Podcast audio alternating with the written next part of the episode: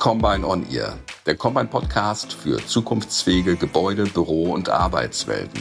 Combine on Ear ist unser Podcast, in dem wir mit interessanten GesprächspartnerInnen über aktuelle Themen der Immobilienwirtschaft sprechen wollen. Wir kombinieren Perspektiven für einen ganzheitlichen Blick, ohne Tellerrand.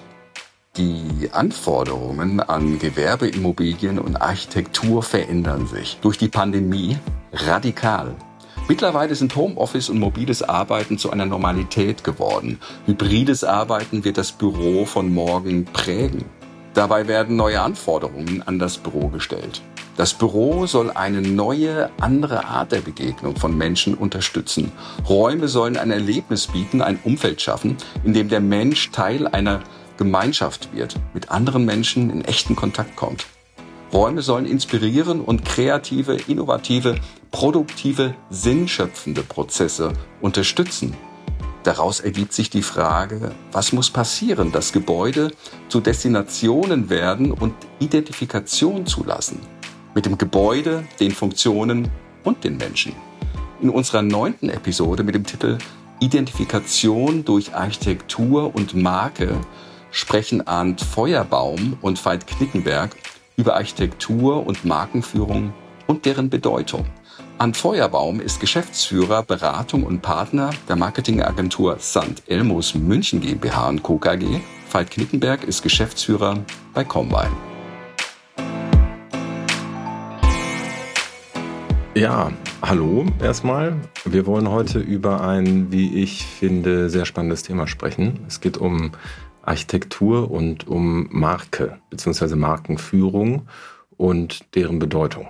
Das sind ja zwei Themenfelder, die jetzt mal auf den ersten Blick nicht wirklich miteinander verbunden sind, aber wenn man dann doch mal genauer hinguckt, äh, durchaus Parallelen hat. Und ähm, eigentlich würden wir uns ganz gerne oder bevorzugt in einem Raum treffen. Das äh, hat jetzt aber leider so natürlich der Situation geschuldet nicht funktioniert. Ich sitze hier in Düsseldorf im Büro Arndt ist in München und ähm, technisch bestens ausgestattet, glaube ich, äh, können wir jetzt dann auch gleich mit dem eigentlichen Thema starten. Aber Arndt, ähm, bevor wir damit starten, vielleicht erklärst du noch mal ganz kurz, ähm, warum eigentlich ausgerechnet wir zwei jetzt hier dieses Gespräch führen, denn ähm, wir hatten ja so eine gewisse Vorgeschichte. Ja, herzlich willkommen auch von meiner Seite. Also der Link zwischen Combine und St. Elmos ist Ende letzten Jahres entstanden. Es gab ein Projekt Markenrelaunch von Combine, für das St. Elmos die Agentur war. Und initial hat ein Markenworkshop stattgefunden, bei dem sich die Teilnehmer gut ausgetauscht haben, komplett mit den Methoden, die St. Elmos üblicherweise anwendet, alles durchgegangen sind und am Ende auch zu den gewünschten Ergebnissen gekommen sind. Und weil das alles so geschmeidig abgelaufen ist, hat man beschlossen, danach sich nochmal zusammenzusetzen. Es war einfach ein guter Match. Match, würde ich sagen, passt ganz gut. Also ähm, wir haben ja in dem, dem Workshop, wie du sagst, und äh, also besonders ja dann auch in dem gesamten Prozess dieser, dieses Markenentwicklungsprozesses letzten Endes dann auch gelernt, wie, wie ähnlich äh, die Herangehensweisen, also unsere unterschiedlichen Herangehensweisen, aber doch dann wieder sehr ähnliche Herangehensweisen sind in diesen verschiedenen Projektphasen, die, ähm, und das ist, finde ich, ganz interessant, eben eigentlich ja in fundamental unterschiedlichen Themenwelten, aber ja dann doch dennoch irgendwie in einem übergeordneten Immobilienprozess äh, sich eben wiederfinden. Und ähm, meine, wenn man jetzt mal von diesem Prozess vereinfacht spricht, ist es ja, sagen wir, ein Entwickler, Eigentümer, Bauträger plant, entwickelt, baut ein Gebäude. Eine Agentur entwickelt dann Marketing und ein Transaktionspartner ist dann in den Prozess involviert, um zu versuchen, diese Flächen entsprechend an den Markt zu bringen. Wir als Combine begleiten den, Pro den Prozess von Seiten der Immobilie.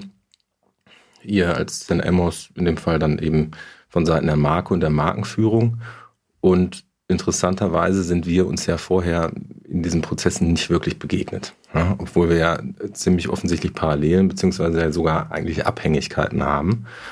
Und ähm, so hatten wir uns ja eigentlich im Vorfeld die Frage gestellt, ob es da nicht so eine gewisse Synchronisation unserer Prozesse geben könnte. Und ähm, ich glaube, das besonders Spannende dabei ist ja jetzt die Frage, jetzt hat sich in so einem übergeordneten Projektverlauf ja doch ein bisschen was verändert in den letzten zwölf Monaten. Also ganz besonders eben, dass sich der Markt so dramatisch verändert und so dramatisch gewandelt hat. Und ähm, also heißt halt durch mehr Homeoffice oder eine stärkere Zurückhaltung oder Verschiebung in eben diesen Markt- und äh, Anmietentscheidungen. Ja. Genau.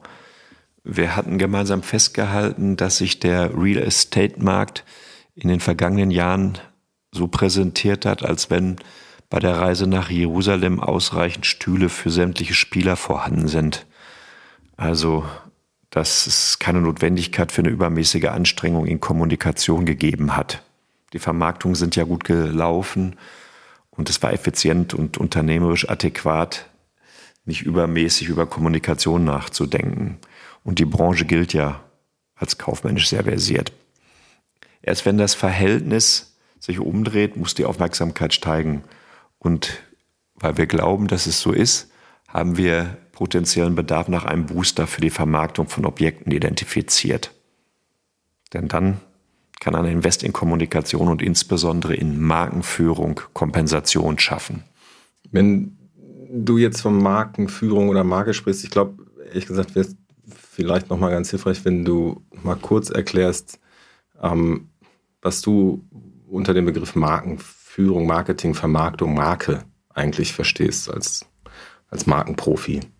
Eine Marke besteht, wenn einer Entität ein Image zugesprochen wird, dass sie deutlich von anderen Entitäten gleicher Kategorie differenziert.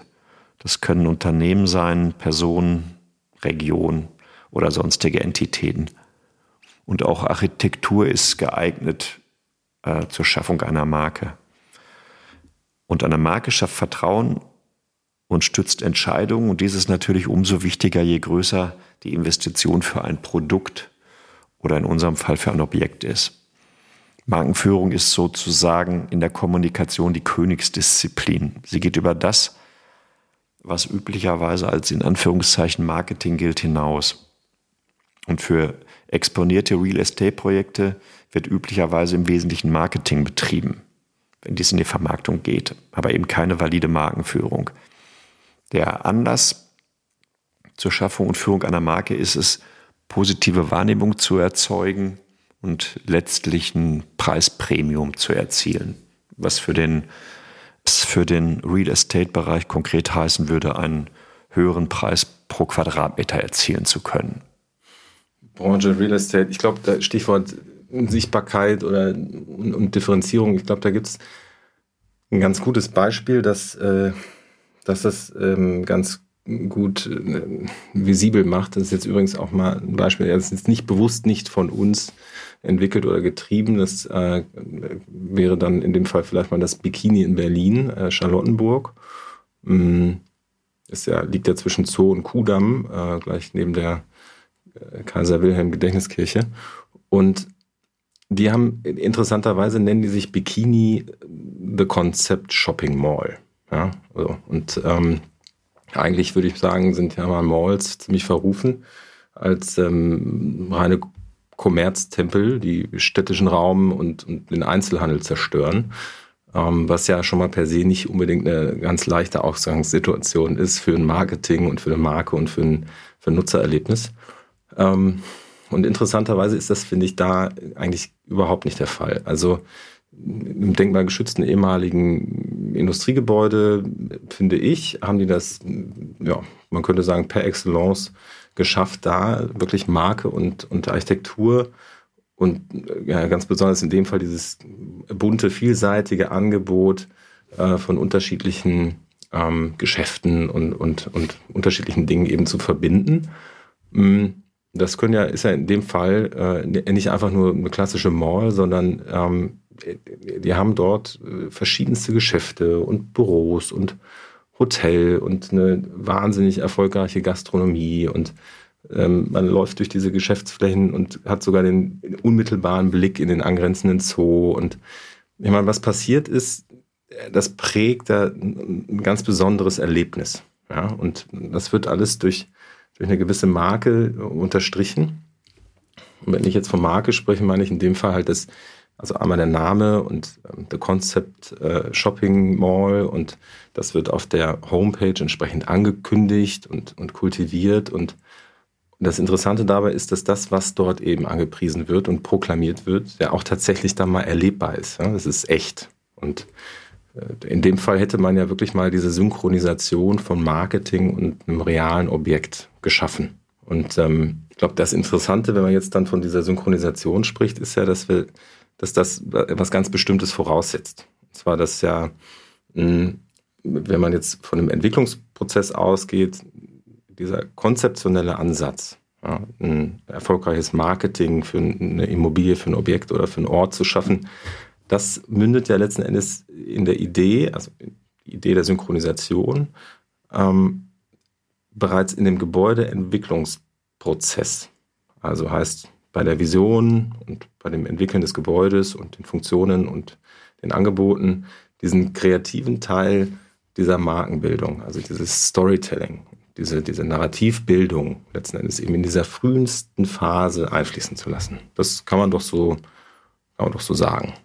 Ja, plakativ kann man sagen, dass unser Konzept Kommunikation nicht als Anstrich begreift, den man ganz am Ende noch vornimmt, sondern Substanz hat und langfristig trägt.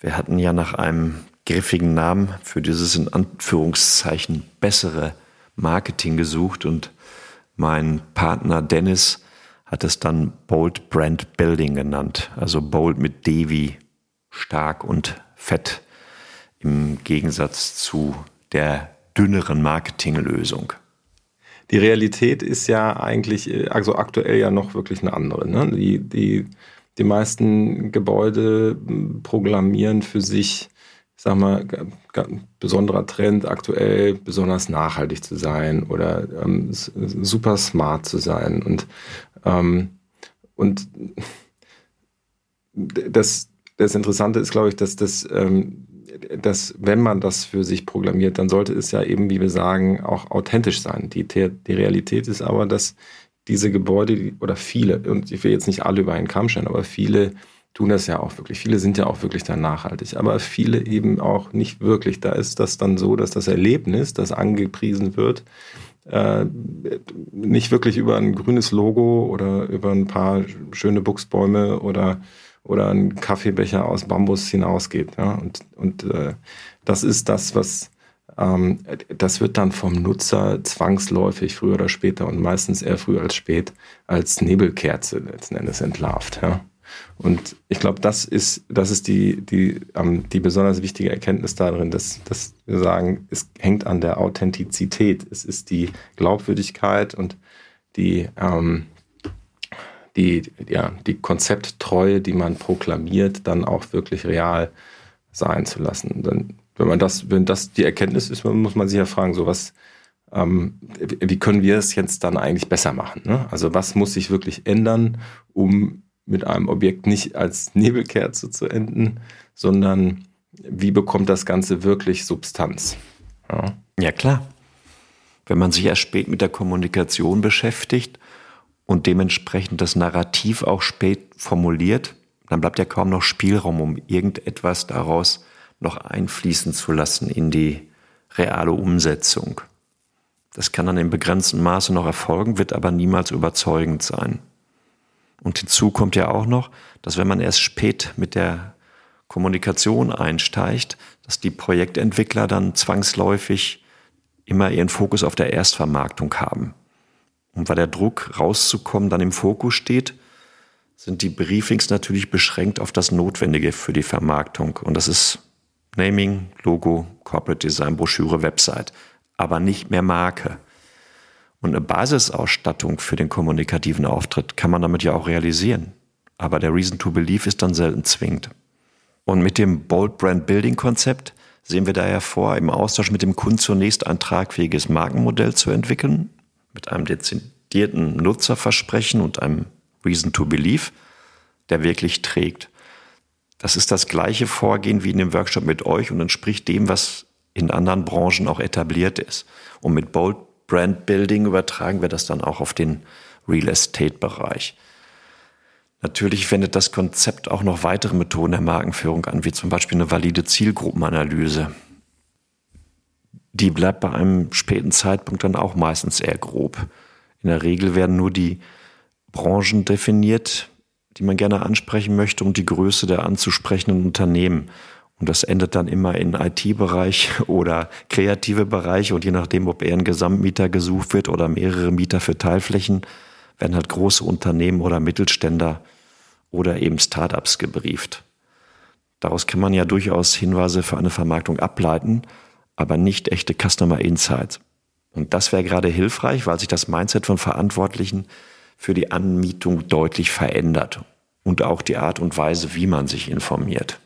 Das Interessante in diesem Modell ist, dass aus der Marke eine räumliche Komponente folgt. Ja? Das heißt, Architektur ist nicht gleich Architektur, sondern das, was in einer Marke und in dem Narrativ und in diesem von dir beschriebenen Customer Insight, in diesem Storytelling abgebildet wird und beschrieben wird und, und ja auch auf einer gewissen emotionalen Ebene beschrieben wird.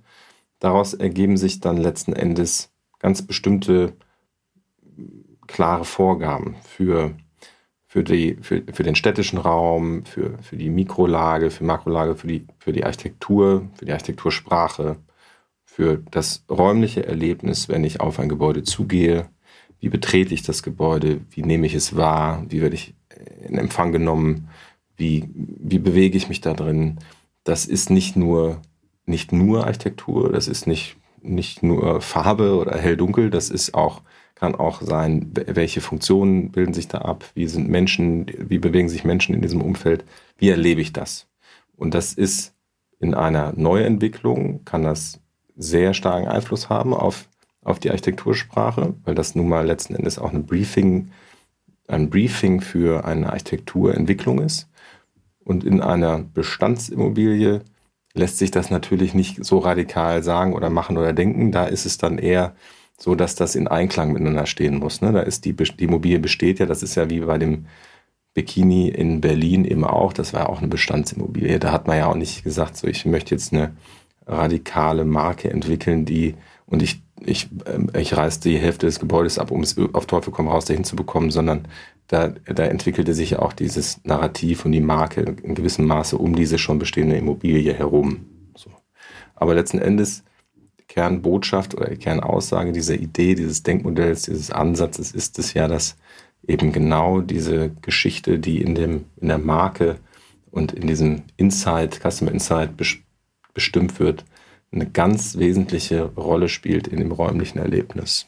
Na gut, aber das ist eine frühere Beschäftigung mit der Kommunikation und damit eine Synchronisation von Combine und Agentur mit unserem Konzept sich auszahlt, ist nicht wirklich eine Glaubensfrage, finde ich.